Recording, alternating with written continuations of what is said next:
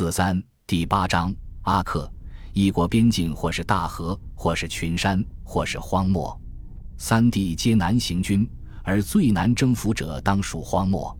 拿破仑军事箴言第一条，凯撒做出十分残忍的决策，砍掉每位士兵的一只手。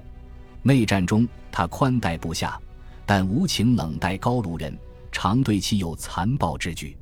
拿破仑·凯撒战士，一七九九年一月，萨姆胡德之战爆发，德塞击溃穆拉德贝伊，并俘获对方在尼罗河上的小型舰队，上埃及的威胁就此平息。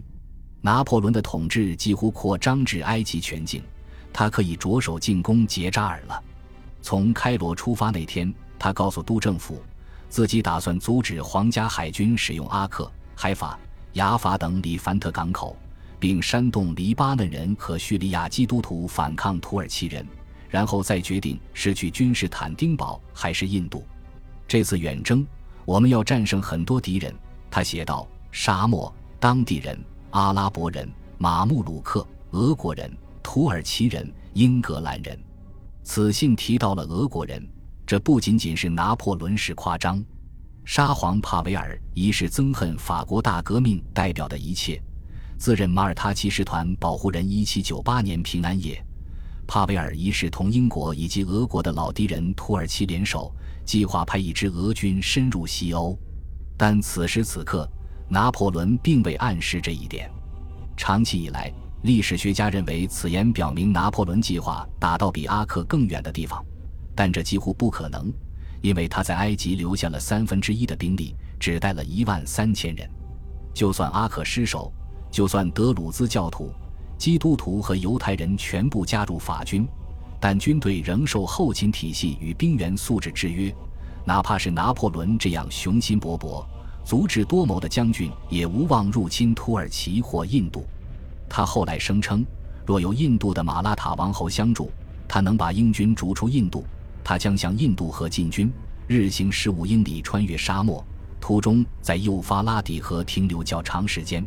行军时单峰驮驮载病人、弹药和粮草，士兵每天伙食则为一磅大米、一磅面粉和一磅咖啡。然而。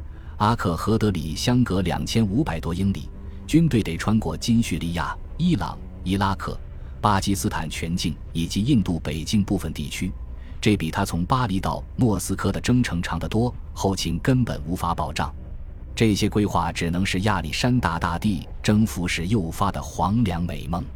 苏丹计划从东边陆地侵入埃及，杰扎尔将支援他。一七九九年二月。拿破仑的眼下目标是先发制人，事成之后，他得返回埃及应付等候多时的夏季攻势。届时，土耳其会水陆并举进攻亚历山大。好在这两股攻势未经协调，拿破仑使用了其老计谋——中央位置战略，并且把规模放大了很多。一七九九年一月二十五日时，他的确致信英国在印度的最大敌人蒂普苏丹。宣称即将率一支兵力雄厚、所向披靡的军队开赴红海，摘除您所负英国铁轭的愿望，鼓舞着他。英军巡洋舰截获了此信。当年五月时，出类拔萃的英军中校阿瑟·维尔斯利爵士率兵攻克麦索尔首都瑟林加巴丹，蒂普身亡。拿破仑知道他的信会落入敌手，所以其目的很可能只是传播假情报。德塞待在上埃及。马尔蒙留守亚历山大，夏尔迪加将军坐镇开罗。拿破仑入侵巴勒斯坦时，雷尼耶打头阵，克莱贝尔、邦和拉纳各率一个步兵师，缪拉指挥骑兵。法军唱着鼓舞人心的1794年革命歌曲《出征曲》，走出开罗。这首歌后来成了波拿巴派圣歌。在军事会议上，只有约瑟夫·拉格朗日将军公开反对出击。他指出。阿克在三百英里之外，行军路上要经过酷热的沙漠和不少严密设防的城市。攻下城池后，就得留分队防守，而拿破仑打算带去的兵力本来就比较少。拉格朗日提出，不如在埃及四地来犯，从而迫使敌人穿越西奈半岛，而非在他们的地盘开战。然而，敌军准备在六月水路并行进犯埃及北部。拿破仑觉得时间宝贵，经不起消耗，他需要越过沙漠击败杰扎尔，并赶在夏季的沙漠变得不可通行之前归来。一七九九年二月十日，拿破仑从开罗动身。十三日下午三点，他到达卡提耶。出发前夕，他给都政府写了一封长信，其中有一句密码文，破译后如下：如果三月时法国与诸王开战，我就回国。三月十二日，第二次反法同盟战争爆发，法国最后要对付俄国、英国、奥地利、土耳其、葡萄牙。那不勒斯的君主以及教皇，为了穿过当时尚无地图的西奈半岛，拿破仑必须解决少粮、缺水、高温的问题，还得对付敌人贝都因部落。他组织单峰驼队，让士兵轮流练习快速射击，并配备插装，直到一战时期，驻殖民地法军一直沿袭上述做法。我们已经在沙漠里走了七十里格，累得筋疲力尽。旅途中，他致信德赛。我们喝盐水，有时完全没水喝，我们就吃狗、驴和骆驼。后来他们还吃猴子。五千年的历史中，约旦河与地中海之间的地区大约爆发了五百场战斗。拿破仑避开山区和约旦河谷地通道，他选择的西部沿海路线是当年亚历山大大帝的行军线路反过来。拿破仑当然喜欢战役中的历史层面，他后来回忆道。经过《创世纪》记载的地点时，我总会阅读书中相关的内容，惊讶地发现他们仍和摩西描述的一模一样。阿里什要色距开罗一百七十英里，该地守军为土军前卫与其盟友阿拉伯人，他们共有两千人。二月十七日，拿破仑与其主力已到阿里什，并修好了战壕与炮台。又渴又累的士兵大肆抱怨。还不公平地把整个远征归咎到学者头上，辱骂他们。但军队在发现有希望开战时就安静了。十九日，炮弹在城墙上打开的缺口已能容法军进入。拿破仑遂要求阿里什投降，要塞守将易卜拉希尼扎姆、马格里布人指挥官哈吉穆罕默德、雇佣兵阿加哈吉卡迪尔同意献城。他们和麾下的高级阿加伊。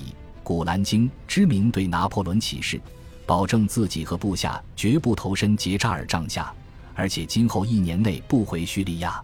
拿破仑虽允许湘军保留武器，放弃回家，不过他没有对马穆鲁克履行承诺，缴了他们的械。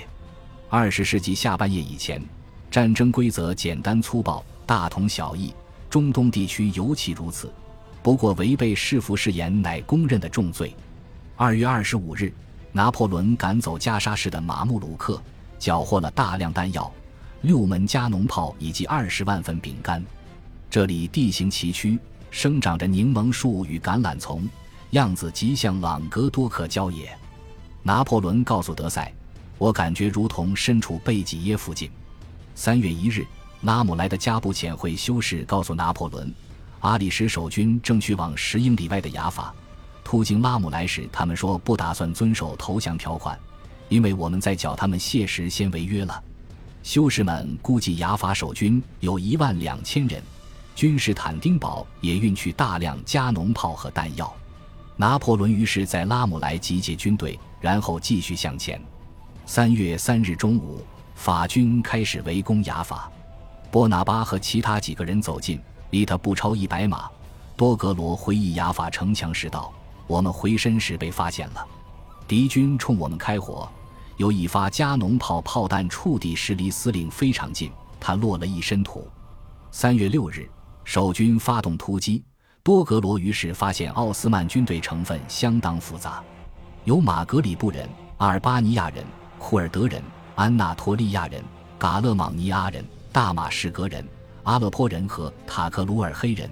他写道：“他们被赶了回去。”次日黎明，拿破仑给雅法总督寄去一封礼貌的劝降信，称如果城市陷入战火，煽动他的魔鬼就会降临全城。总督的回应是愚蠢行为，他杀了信使，在城墙上悬起首级。拿破仑遂下令轰开城墙。下午五点，焦可愤怒的数千法军拥入城中，场面惨不忍睹。一名学者写道：“枪声四起，女人与父亲尖叫。”尸骨成堆，一个女孩在母亲尸体上被凌辱，血腥味弥漫，伤者呻吟，胜者大吵着分赃。法军杀够了人，拿够了金子，终于停手了。他们脚下是一堆尸体。拿破仑给都政府的报告承认，整整二十四小时，我军洗劫雅法，制造所有战时恐怖事件。我从没觉得这些事如此糟糕。他补充道：“因为自己在阿里什、加沙和雅法的胜绩，共和国军队已是巴勒斯坦之主。”但他说的太早了。雅法之战中，法军有六十人死亡，一百五十人受伤，尚不清楚敌方军民的死亡人数。感谢您的收听，喜欢别忘了订阅加关注，主页有更多精彩内容。